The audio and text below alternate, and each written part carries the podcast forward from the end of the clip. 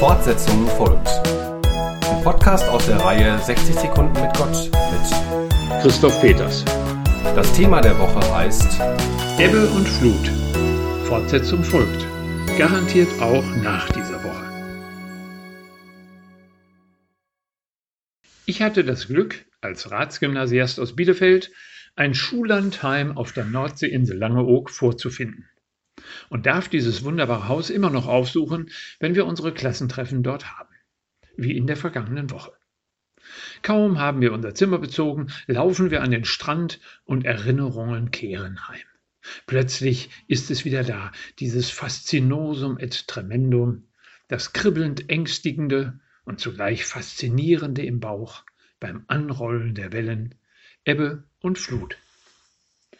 Eine kleine Ewigkeit stehen wir alten Kameradinnen und Kameraden da, blicken hinein, schweigen beredt, suchen die tiefsten Wahrheiten in diesem simplen und zugleich hochdifferenzierten Schauspiel. Immer gleich, immer wieder neu und anders. Ebbe und Flut.